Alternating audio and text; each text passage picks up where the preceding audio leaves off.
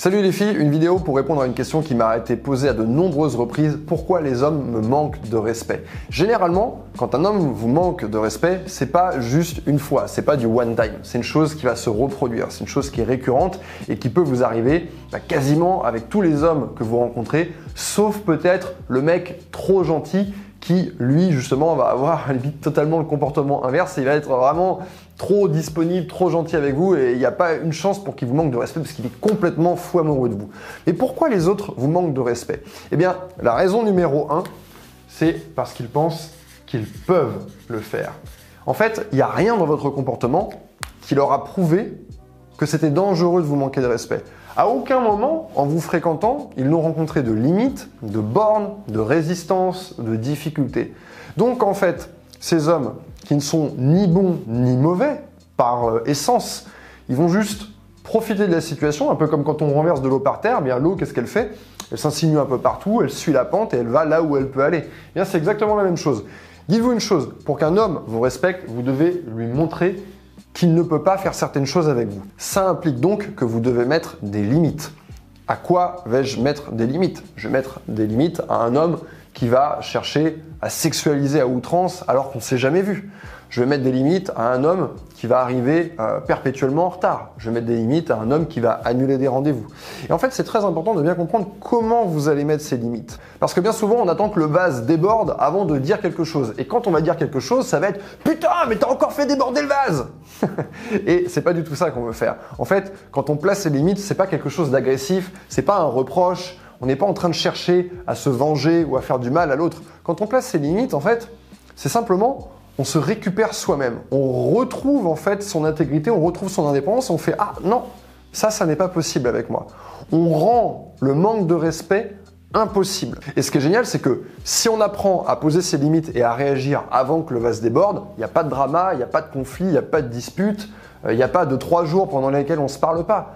Et la personne en face, elle apprend à vous respecter, elle apprend votre fonctionnement, elle sait qu'il y a des choses qu'elle peut faire et des choses qu'elle ne peut pas faire. Je vais vous donner un exemple concret. Imaginez, vous êtes à votre deuxième ou à votre troisième rendez-vous avec une personne qui vous attire, qui vous intéresse. Le mec arrive en rendez-vous et là, il est de mauvais poil, il commence à parler, ouais, j'en ai marre, euh, mon ex-femme au téléphone, blablabla, et il se met à parler de son ex. Déjà, vous n'avez pas spécialement envie euh, de parler de l'ex de ce mec durant votre rendez-vous. Première chose.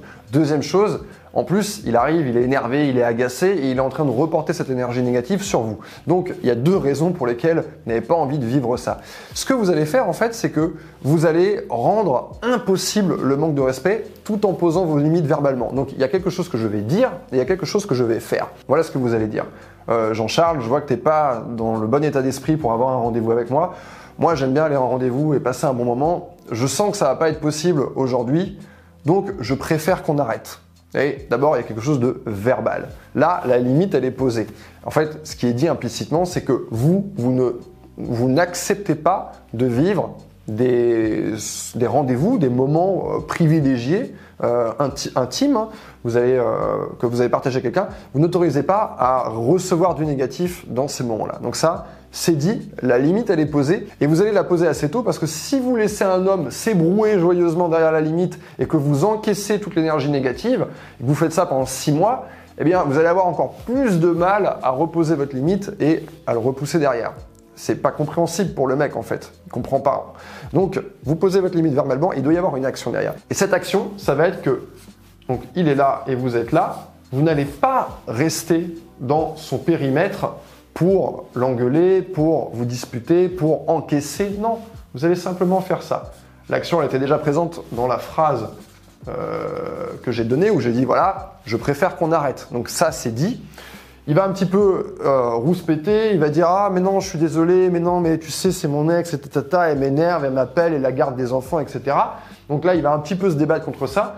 Vous allez lui dire oui oui je comprends, mais ne t'inquiète pas c'est pas grave, on se verra une prochaine fois quand tu seras un peu plus en forme. Et vous allez le raccompagner à la station de bus, à la station de métro, à sa voiture, au Uber, vous allez lui faire un bisou sur la joue et vous allez rentrer chez vous. Et il y a véritablement, justement, ce que j'expliquais ça, c'est je pose ma limite et il y a cette mise à distance. Et là, on a quelque chose d'efficace parce que si vous posez la limite, mais que vous restez à proximité et que, ah bon, allez, d'accord, ok, bon, je reste, eh bien, on a encore un manque de respect parce que vous n'avez pas fait preuve d'intégrité, vous n'avez pas respecté ce que vous avez dit. Là, il y a je dis une chose et je fais cette chose. Et tout en le faisant, c'est totalement bienveillant, totalement agréable, il n'y a pas de drama, il n'y a pas de dispute, vous êtes presque en train de le plaindre en lui disant Ah, je vois que tu n'es pas en forme aujourd'hui, euh, c'est pas quelque chose que vous tolérez, mais en même temps, vous avez cette attitude où vous restez quand même assez euh, pacifique. Vous n'avez pas envie de blesser votre partenaire. Eh bien, je peux vous garantir que euh, le mec va vous envoyer un petit message d'excuse dans la soirée et que la prochaine fois, vous n'entendrez plus parler de son ex.